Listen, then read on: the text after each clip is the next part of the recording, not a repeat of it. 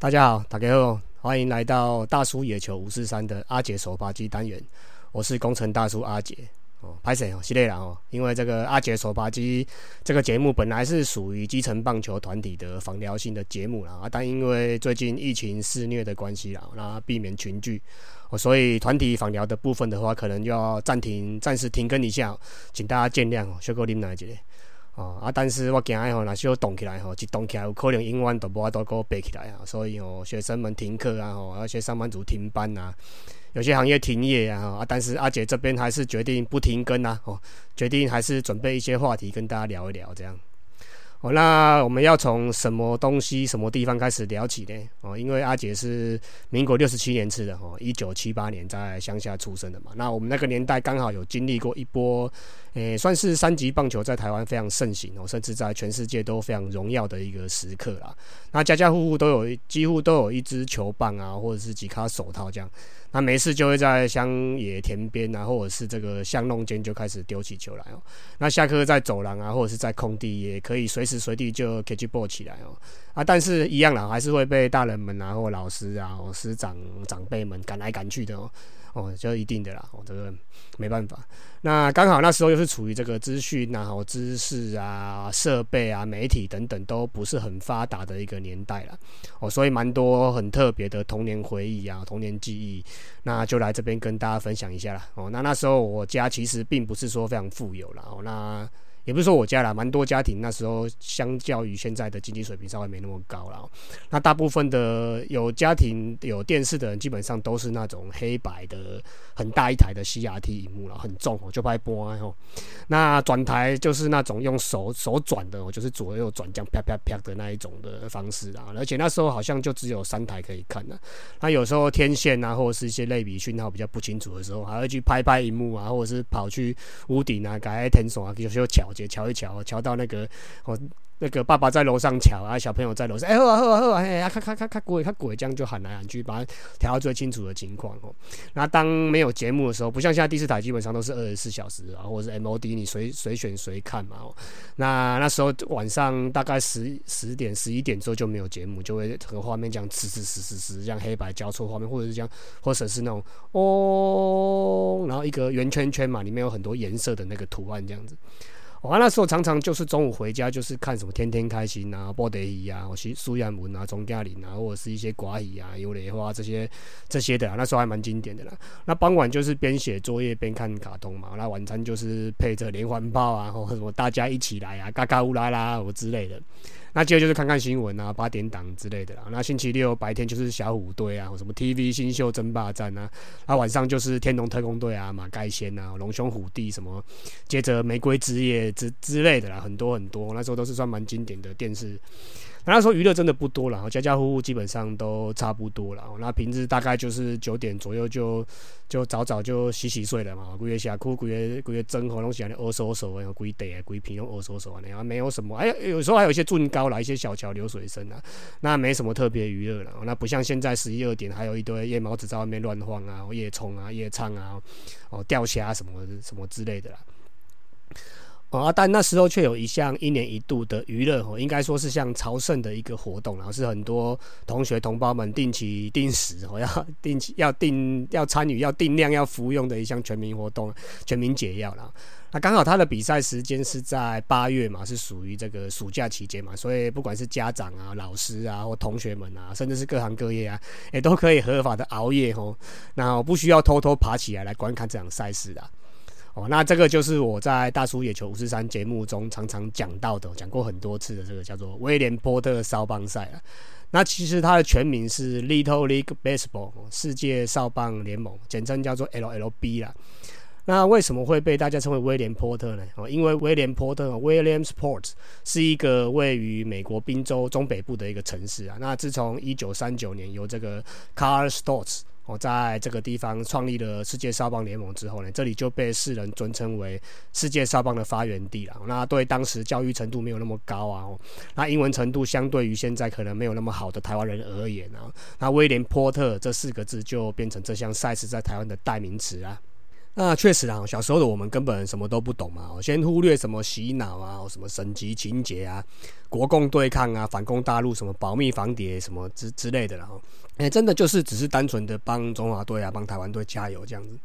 那直到长大后有独立思考能力之后，哎，才慢慢体会到、认知到，说这场赛事其实除了是小朋友的梦想跟小球员难得出国的机会之外啊，其实跟国足主义啊、台湾之光啊、为国争光什么等等这这些名词哦，跟这种大帽子啊，也是有一些些的关联性的。那不过这个要聊的话，可能要聊到文化，聊到种族啊，聊到棒协啊，聊到聊到台湾长期被殖民，什么陆续被殖民什么之类的，然后要聊到历史啊，聊到外交背景等等的，我范围真的是太大了，也不是我们这个层级或者是我们的节目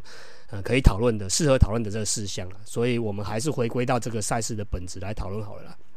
哦，那我们刚刚说过，这个威廉波特啊，世界烧棒联盟是由 Carl Stoltz 先生于一九三九年在威廉波特所创办的赛事嘛，但一直到一九四七年才开始了有了首届的比赛了。哦，那这项赛事基本上都固定是在每年的八月开打。哦，大部分的球员都是介于十一啊十二岁这个这个左右的 range。那也就是说，在台湾的学制的话，大概就是国小五六年级左右的这个年纪啦。那就是高年级生参加的比赛就对了。哦，那从从一九四七年到一九五六年这十年间，其实并没有分区的概念。哦，那到了一九五七年开始才分为拉丁美洲、哈美东、美西、美北四个区域。啊，一九五八年之后呢，即一九五九年再增加远东、加拿大、美南三区哦，总共是有七个。地区举办这预选赛，一九六零年以后再增加欧洲哦，总共就有八区哦参加这个预选赛，包包包括了美国的本土的四个区域哦，跟外国的四个区域。而中华队哦，台湾队也于一九六九年首度参赛了，那立即由台中市的金融少棒队哦夺得了首度的冠军。那那时候也有被渲染成叫做这个民族英雄梦首部局啊。哦，那不过这里也要先提一点啊，那台湾最有名的红叶少棒其实是早在参加威廉波特之前哦就已经开始在台湾出名了啊。在一九六八年之前哦，我们其实对于棒球界对于这个威廉波特这项赛事，其实一直都好像。没有什么，不是不是很熟悉啦，也不知道这个东西到底是是在怎么运作的。哦，但是因为在一九六八年的八月，那日本和歌山少棒队来台访问比赛嘛，那也有一说是这个日本关西地区组成的明星队啦，并不是这个日本和歌山少棒队。哦，那台湾这边则是由台东县延平乡的原住民小朋友所组成的红叶沙棒队出赛。那不料红叶沙棒队竟然连续以七比零、哦五比一大胜日本和歌山少棒队了。那于是就掀起了台湾光复后的首度的棒球热潮。那台湾也因此开始进军国际的少棒赛。那讲回来哦，这个和歌山沙棒队哦，是否是不是当年拿过威廉波特冠军的那支和歌山？哦，一直也是个谜啊。网络上很多的资料哦，也我这边也无从详细去去去探究了。那时候资讯不发达嘛，那也没有什么文献或照片啊，或者是一些影像影像的记录等等。那我们这边就不不想考了。而且那时候的红叶沙棒队其实是在山区嘛，那人口并不多。那当然，然后以比例来讲的话，打棒球的人应该是更少。那我们知道棒球队基本上一定要九个人以上才有办法打嘛，所以人数并不足哦，所以也有一些据传说是一些由超龄啊，或者是冒名顶替的球员来充数等等啊。哦，不过这个台湾一直以来哦，这些有一些中大大中小型的赛事啊，其实也还蛮多这种情况发生的啦。那这部分由于是每个地区每个每个杯赛啊，每个联盟它的它的文化啊它的规定都不一样，那我们就不想考了。那回归到威廉波特正题啦，那中华队哦，台湾队从一九六九年开始参与这个赛事以来哦，到了一九九七年推出这项赛事哦，将近三十年的期间哦，横扫了十七座的冠军哦，基本上超过一半的冠军数，而且有一次五连霸，我一次四连霸，一次三连霸，两次二连霸。我真的是蛮厉害的，我这个不管是中职的兄弟啊，或者是味全啊，统一啊，或者是前前几年的南米狗，哦，甚至是日本的巨人啊、西武啊、软银啊，啊，甚至是美国的洋基啊、巨人，那 NBA 的湖人啊、公牛啊、马刺啊、勇士哦，等等这些我们印象中的王朝啊，诶，都没有比我们这个威廉波特的连霸还要厉害哦，真的是不简单。那其中高雄立的两次哦，台南上化两次，台南巨人两次。台中太平两次，北县荣工两次，台南公园一次，高雄复兴一次，台中金龙一次，台中大人一次，台北市一次，屏东平光一次，嘉义埔子一次。我，虽然说是这个战果非常非辉煌，我，战功非常彪炳。不过呢，讲回来，这个威廉波特的沙邦赛这项赛事的比赛本质，哦，它的本身比赛的性质上来说，其实它是归类属是归类到，哦，是属于这个国际型、国际间大型的少棒夏令营啊、交流啊、联谊的这个活动啦。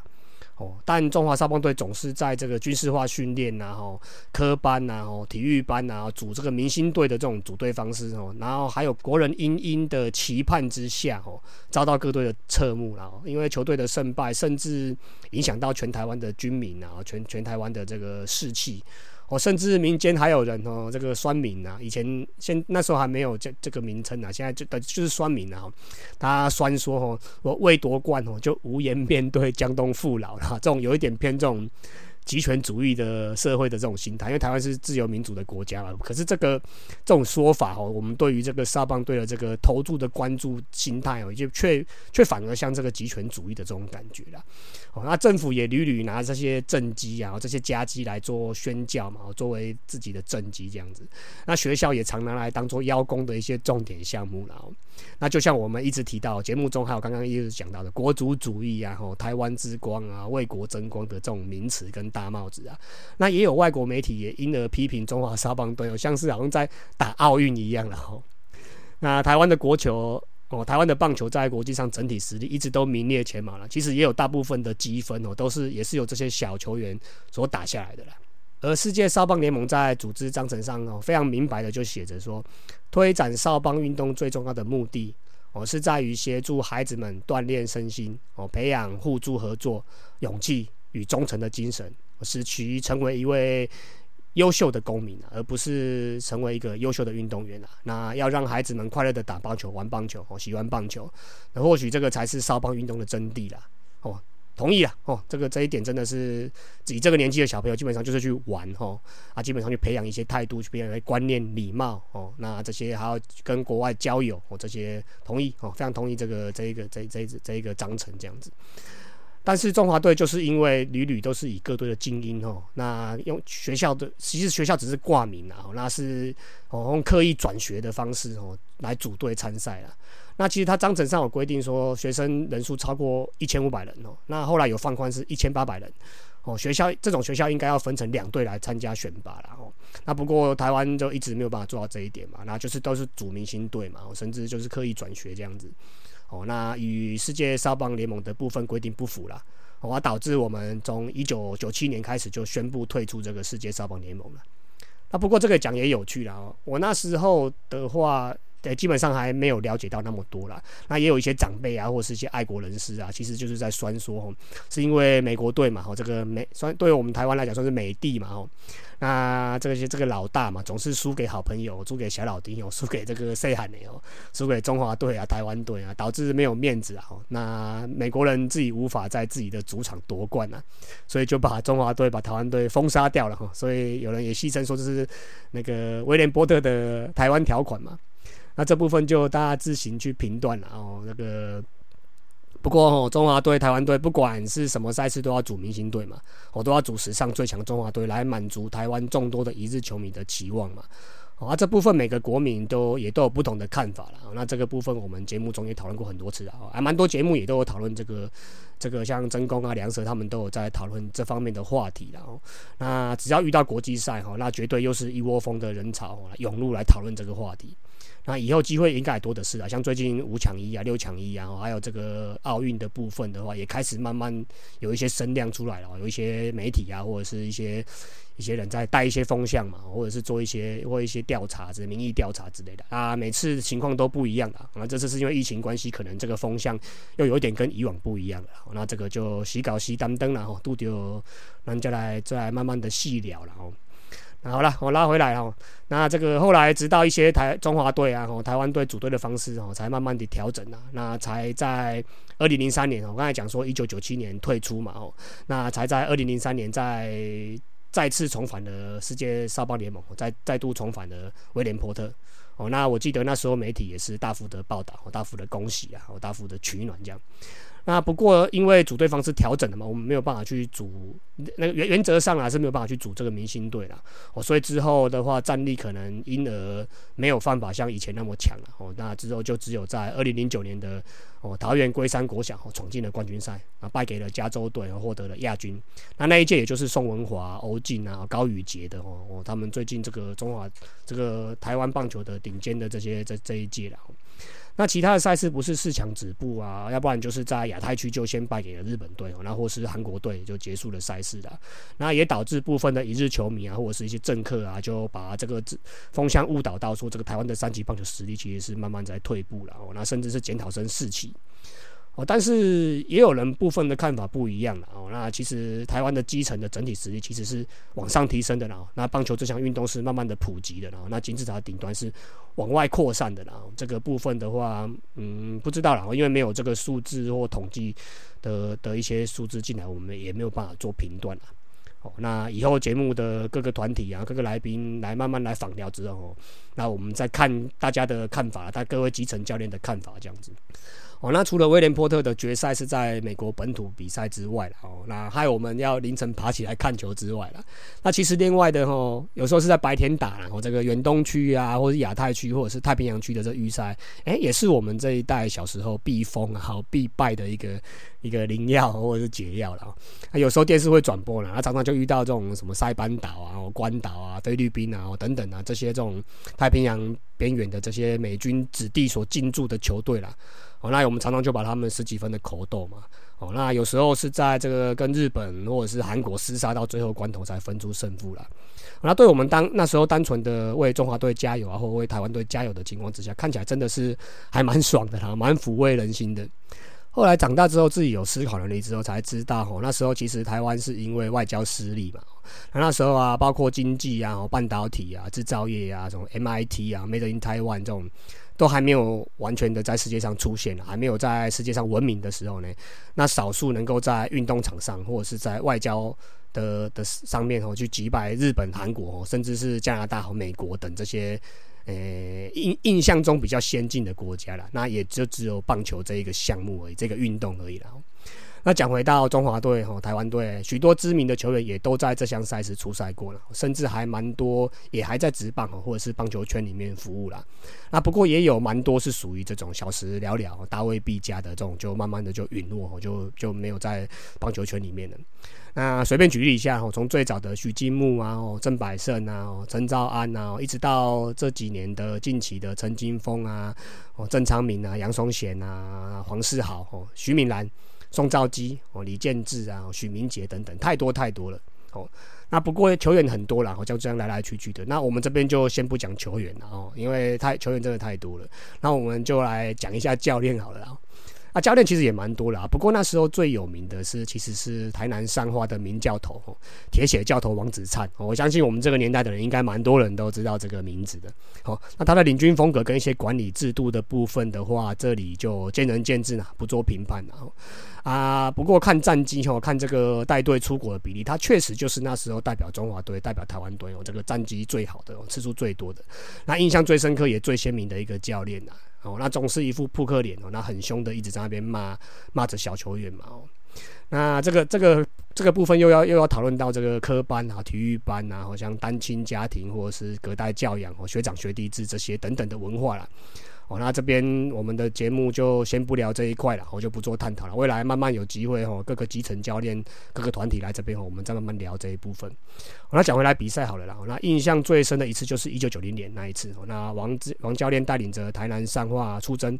那时候最有名的其实就是宋兆基了。那，我们后来自己在当神拜啊，在当教练之后才知道，其实三级棒球的阶段啊，蛮多是属于打这种叫做身材球啦。哦，早熟的身材或者是一些早熟的心理素质哦，在那个时期基本上就可以载至这个赛场了。哦，那时候的龙格啊，宋兆基其实已经大概就一百七应该有了，就蛮高的。我在场上真的是鹤立鸡群啊，就看到一个头凸出来在那边，而且瘦瘦长长的这样。那而且不管是他的球速啊、控球啊、球质等等哦，看起来应该基本上都是已经非常成熟了，跟一般的高于这个年纪的人啊，哦，那一般的小学生啊、小球员们根本就是没有办法招架他的球路了。那几乎场场都是完全的压制对手，玩头啊，我甚至玩疯啊。那印象中威廉波特的冠军赛哦，他对美国就是看到啊，他就是一直三振，一直三振啊，然后一直三振对手这样。那好像吴安打还是怎样，反正就是一直看到他解决球员，一直三振球员这样。那少棒是打六局的哦，那不知道十八个出局数，不知道三阵多少人呢？三三阵蛮，反正很多就对了。哦，总之就是压制力很强。那中华队打击也是有发挥了哦，一开始就没多久就大幅领先了啊。不过王子善教练还是在旁边一直骂，一直骂，就听到他一直在骂人这样子。那有一小段好像是因为宋兆基控球有一点的小走中了，稍微球速落后这样子，那就听到王王子善教练在那边一直提醒哦，在那边骂说宋兆基啊，你不要忘了你的战绩啊，什么什么之类的，反正就是一直在骂就对了。我要求真的是非常严格。那当然啦，最后也是如愿的拿下冠军啊。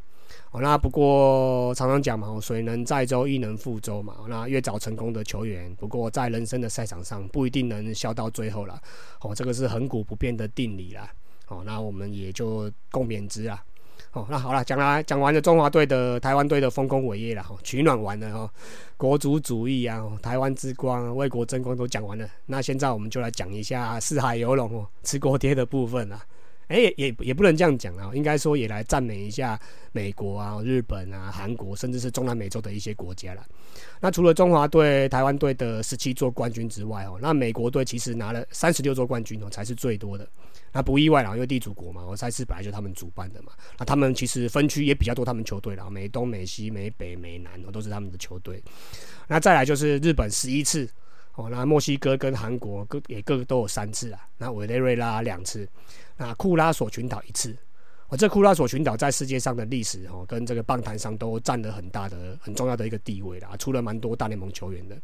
那这部分有机会我们再来详聊好了啦，或者是听众们有兴趣的哦，去听一下黑斗大联盟那边的节目啦，那应该有一些这方面的讯息。哦，我们每每一集还是都要来 take 一下我们的大师兄啦，黑斗大联盟帮帮忙我们真的蛮多的。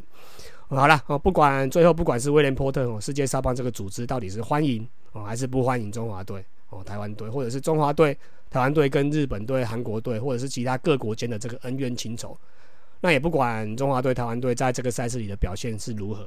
哦，总之哦，这些记忆确实就是占据了哦，基本上就横跨了我们这个三十三零年代到七零年代左右的这一群人啊，三零年代在这个时候可能就是属于父母的角色嘛。哦，那到六六零年代、七零年代的时候，小朋友的角色，我在这个年整个横跨这个年代左右，基本上就是台湾人民情感的寄托的一大部分了。哦，那最后还是呼吁一下，因为这 COVID-19 疫情在全球肆虐的情况之下，那威廉波特基本上举办了七十几年的历史嘛，那也在去年停办了一年。哦。那希望全民啊，甚至是全世界的地球啊，地球公民们能够一条心的对抗这个病毒啦，让这个历史优秀的赛事哦能继续的办下去了。好，好了，以上这些就是关于威廉波特的一些一些经典的一些东西啊。那听友们对于威廉波特有什么特殊的回忆？或是有什么经典的赛事啊，或者是记忆啊，甚至是曾经亲自参与过这些赛事的人哦，也可以来留言啊，加入我们讨论了。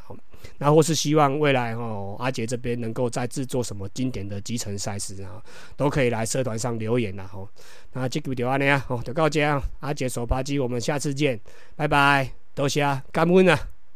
Yeah.